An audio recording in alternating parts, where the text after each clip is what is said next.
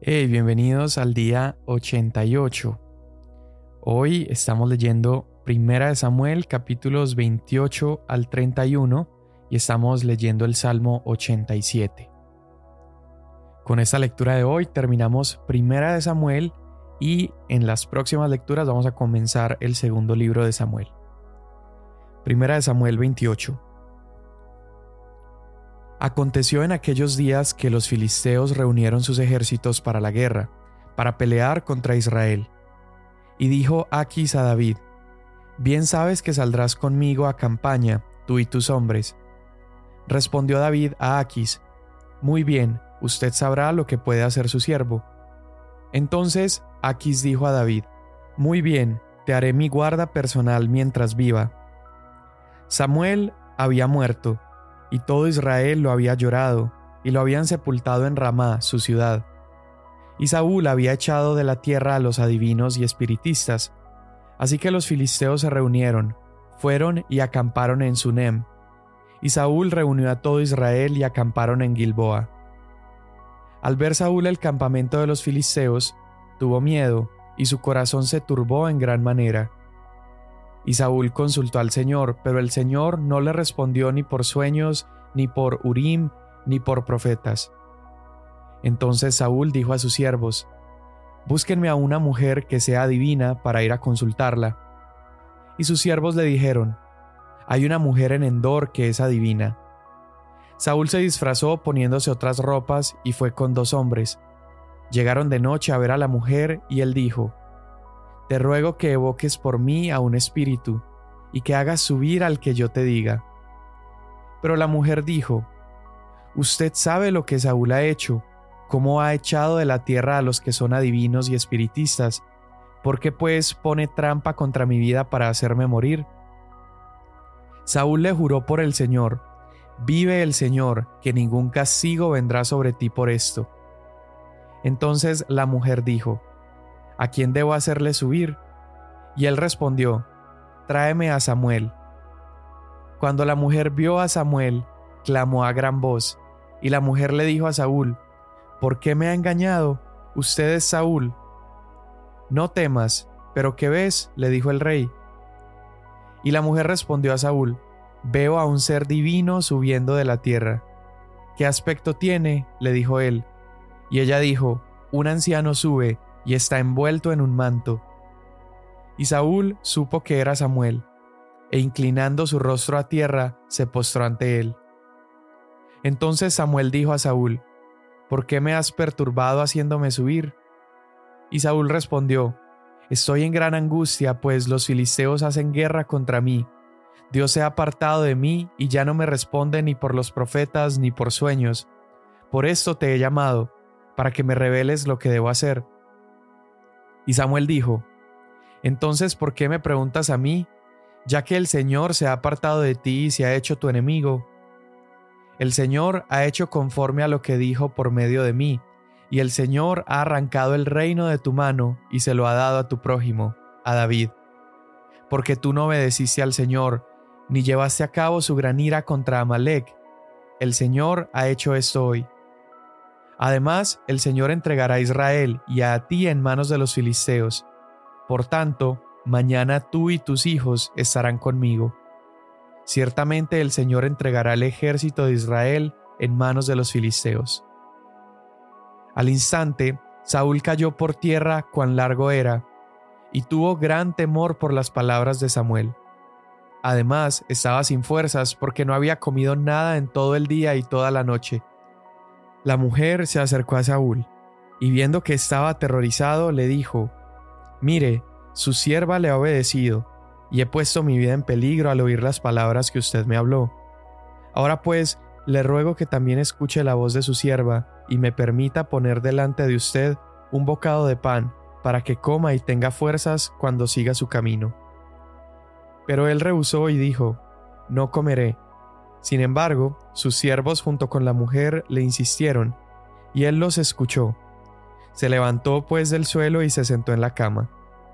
La mujer tenía en casa un ternero engordado, y se apresuró a matarlo. Y tomando harina la amasó y horneó de ella pan sin levadura. y lo trajo delante de Saúl y de sus siervos, y comieron. Después se levantaron y se fueron aquella noche.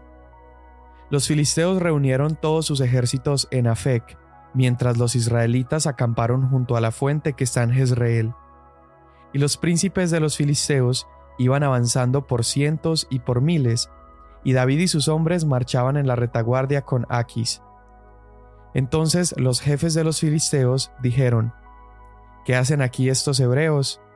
Y Aquis dijo a los jefes de los filisteos, ¿No ven que este es David, el siervo de Saúl, rey de Israel, que ha estado conmigo estos días, o más bien estos años, y no he hallado falta en él desde el día en que se pasó a mí hasta hoy? Pero los jefes de los filisteos se enojaron contra él y le dijeron, Haz que ese hombre se vaya y regrese al lugar que le asignaste, y no le permitas que descienda a la batalla con nosotros, no sea que en la batalla se convierta en nuestro adversario, pues ¿con qué podría hacerse él aceptable a su Señor? ¿No sería con las cabezas de estos hombres? ¿No es este David de quien cantaban en las danzas diciendo, Saúl mató a sus miles y David a sus diez miles? Aquis llamó a David y le dijo, Vive el Señor, que tú has sido recto, tu salir y tu entrar en el ejército conmigo son agradables a mis ojos, pues no he hallado mal en ti desde el día en que te pasaste a mí hasta hoy. Sin embargo, no eres agradable a los ojos de los príncipes. Ahora pues, vuelve y vete en paz, para que no desagrades a los príncipes de los filisteos. Y David dijo a Aquis, ¿Pero qué he hecho? y qué ha hallado en su siervo desde el día en que estuve delante de usted hasta hoy, para que yo no vaya y pelee contra los enemigos de mi señor el rey? Aquis respondió a David, Yo sé que eres grato a, a mis ojos, como un ángel de Dios. Sin embargo, los comandantes de los filisteos han dicho, Él no debe subir con nosotros a la batalla. Por tanto, levántate muy de mañana con los siervos de tu Señor que han venido contigo, y luego que se hayan levantado temprano y haya claridad, partan de aquí. David pues se levantó temprano, él y sus hombres, para salir por la mañana y regresar a la tierra de los filisteos. Y los filisteos subieron a Jezreel. Al tercer día, cuando David y sus hombres llegaron a Ciclac, los amalecitas habían hecho una incursión en el Negev y contra Ciclac, y habían asolado a Ciclac y la habían incendiado y se habían llevado cautivas a las mujeres y a todos los que estaban en ella, grandes y pequeños, sin dar muerte a nadie. Se los llevaron y siguieron su camino. Cuando David y sus hombres llegaron a la ciudad, vieron que había sido quemada, y que sus mujeres, sus hijos y sus hijas habían sido llevados cautivos. Entonces David y la gente que estaba con él alzaron su voz y lloraron, hasta que no les quedaron fuerzas para llorar. Las dos mujeres de David, Ainoam la jezreelita y Abigail, la viuda de Nabal, el de Carmel, habían sido llevadas cautivas. Y David estaba muy angustiado porque la gente hablaba de apedrearlo, pues todo el pueblo estaba amargado, cada uno a causa de sus hijos y de sus hijas. Pero David se fortaleció en el Señor su Dios. Entonces dijo David al sacerdote Abiatar, hijo de Ahimelech, Te ruego que me traigas el efod. Y Abiatar llevó el efod a David, y David consultó al Señor. ¿Perseguiré a esta banda? ¿Podré alcanzarlos? Y él le respondió, Persíguelos, porque de cierto los alcanzarás, y sin duda los rescatarás a todos. Partió pues David, él y los seiscientos hombres que estaban con él, y llegaron hasta el torrente Besor, donde algunos se quedaron rezagados. Pero David siguió adelante, y él y cuatrocientos hombres, porque doscientos que estaban demasiado fatigados para cruzar el torrente de Besor, se quedaron atrás. Y hallaron en el campo a un egipcio y se lo llevaron a David. Le dieron pan y comió, y le dieron a beber agua.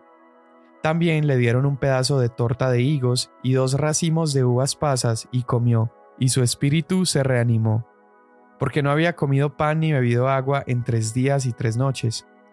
Y David le dijo, ¿De quién eres tú y de dónde eres? Y él dijo, Soy un joven de Egipto, siervo de una malecita. Mi amo me dejó atrás cuando me enfermé hace tres días. Hicimos una incursión contra el Negev de los Cereteos, contra el de Judá y contra el Negev de Caleb, y pusimos fuego a Ciclac. Entonces David le dijo, ¿Me llevarás a esa banda? Y él respondió, Júreme por Dios que no me matará ni me entregará en manos de mi amo, y lo llevaré a esa banda.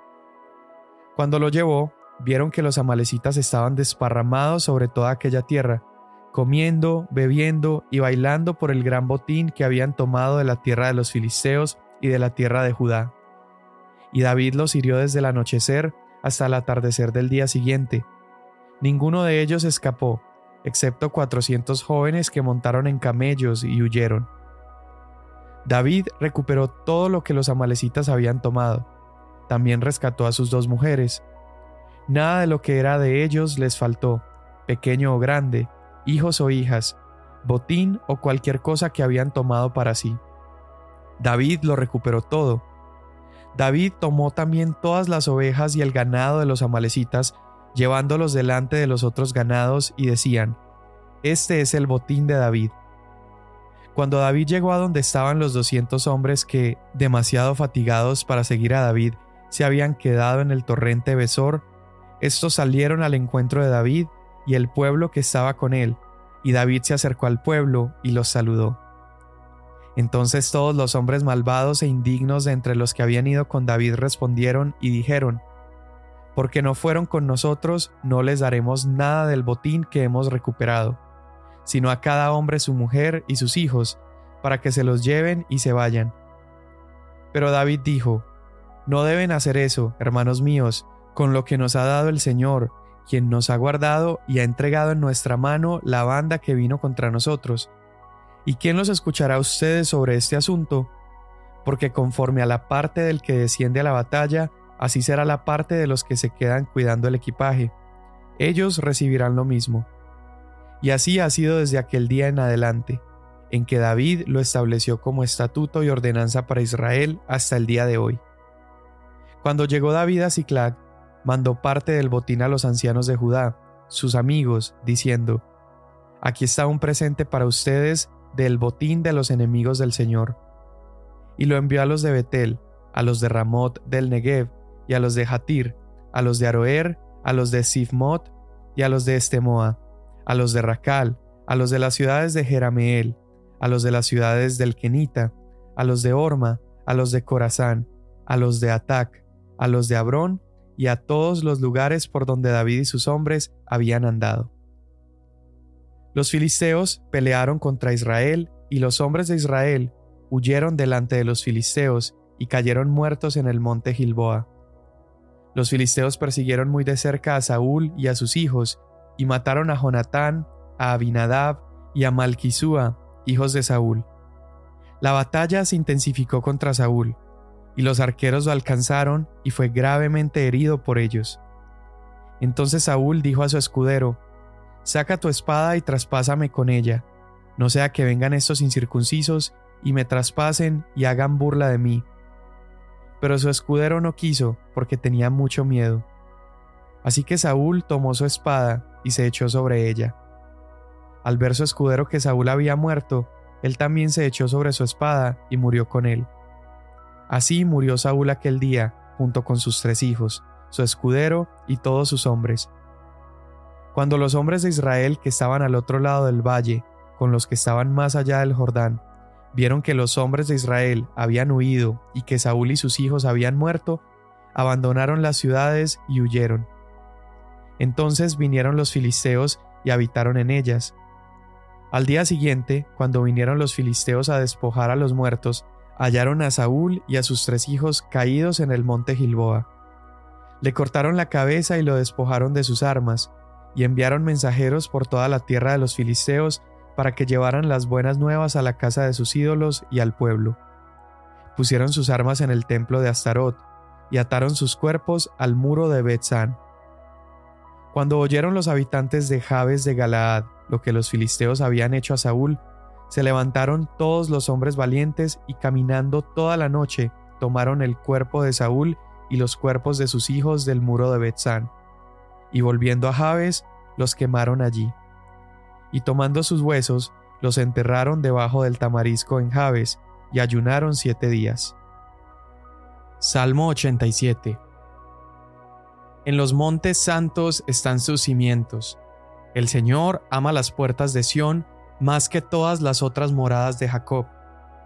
Cosas gloriosas se dicen de ti, oh ciudad de Dios.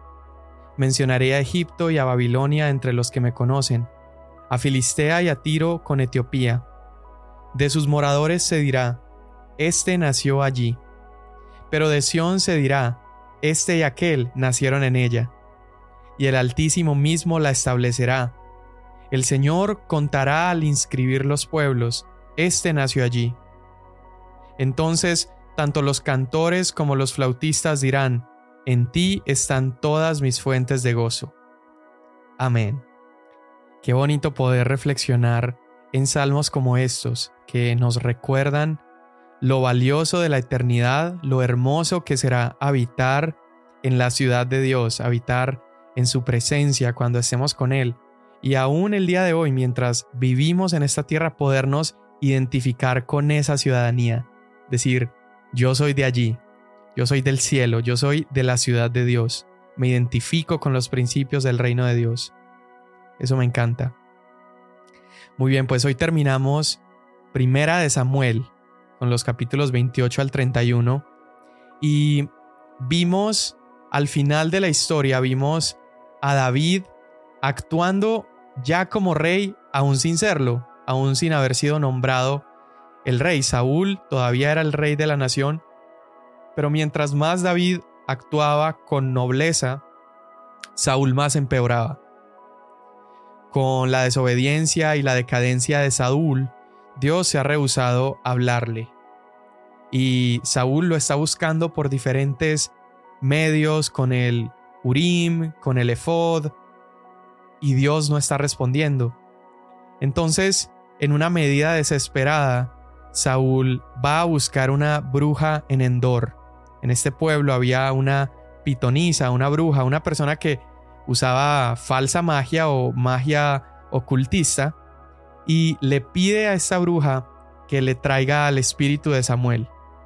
Esta mujer evidentemente conocía la ley de Israel porque ella se asusta y dice, oye, el rey ha dicho que los espiritistas no pueden eh, operar, no pueden trabajar.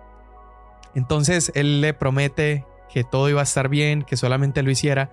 Y en cuanto esta mujer ve el espíritu de Samuel, queda asustada. Samuel tiene esta conversación con Saúl y en esa conversación se termina confirmando lo que ya sabíamos, lo que ya era evidente, lo que Incluso Samuel en vida ya le había dicho, y era la inminente subida al trono por parte de David. David iba a subir, Saúl iba a morir. Al día siguiente Saúl iba a enfrentar una batalla y él va a esa batalla sabiendo que iba a ser su último día porque en esa visión del día anterior se le había confirmado. Déjame decirte una cosa, escuchamos historias como estas y decimos, hey, qué fuerte que el mismo rey de Israel se fue a consultar nigromantes y espiritistas cuando la ley del Señor lo prohibía. Pero la verdad es que tú y yo no somos tan diferentes a Saúl. Hay momentos en nuestra vida donde la voz de Dios parece lejana, donde parece que es imposible escuchar a Dios y pensamos que lo celestial o lo divino está muy alejado de nosotros y terminamos buscando a Dios en lo oculto. No me refiero a lo oculto de nuestra habitación o, a un lugar privado. No, terminamos buscando a Dios en el lugar opuesto, más bien donde Él no habita, sino donde habita la oscuridad. Y entregamos nuestra vida a todo tipo de prácticas, empezamos a tratar de escuchar la voz de Dios, por ejemplo, a partir de el consumo de ciertas sustancias, a partir de eh, la exaltación de, de uno mismo. Y pensamos que vamos a escuchar esa voz celestial incluso dentro de nosotros mismos. Y eso, sin Cristo en nuestras vidas, es tan peligroso como escuchar a los muertos. Es tan peligroso como lo que hizo Saúl porque nuestro corazón sin Dios en él está muerto. Y querer escuchar lo que dice nuestro corazón sin Cristo en él es como ir a buscar entre los muertos. Saúl fue y buscó entre los muertos, buscó la voz de alguien que ya había fallecido y terminó recibiendo muerte y condenación. La palabra de Dios dice que engañoso es el corazón del hombre y cuando queremos buscar la voz de Dios en lugares donde no está, podemos terminar encontrándonos con condenación. La buena noticia es que, aunque Jesús descendió a la tumba, hoy tú y yo no tenemos que ir a visitar su tumba para ir a consultarlo. Es más, si visitaras su tumba el día de hoy, te darías cuenta que esa tumba está vacía. Y la noticia gloriosa del Evangelio es que esa tumba vacía de Jesús habla vida a todos los que escuchan.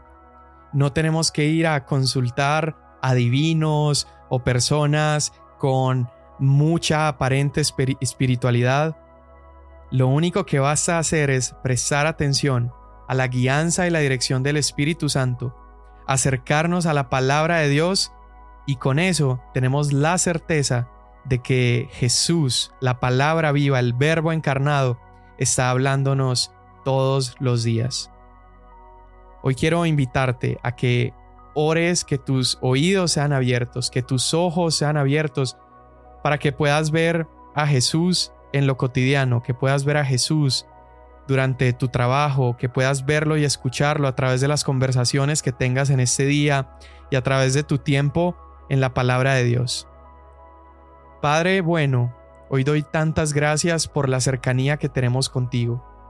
Hoy doy gracias, Señor, porque aunque en ocasiones he tratado de buscar tu voz en los lugares incorrectos, tú siempre estás presente para hablarme. Tú me has dejado tu palabra escrita, que es la revelación completa de quién eres tú. Tú me has dejado, Señora, hermanos, amigos, amigas, a por medio de los cuales también puedo escuchar dirección, escuchar consejos, Señor. Tú has dejado a pastores, líderes, a padres espirituales, Señor, que pueden aconsejarnos y guiarnos. Y hoy te pido, Señor, que mis ojos y mis oídos estén atentos para oírte. En el nombre de Jesús. Amén. Mañana nos vemos.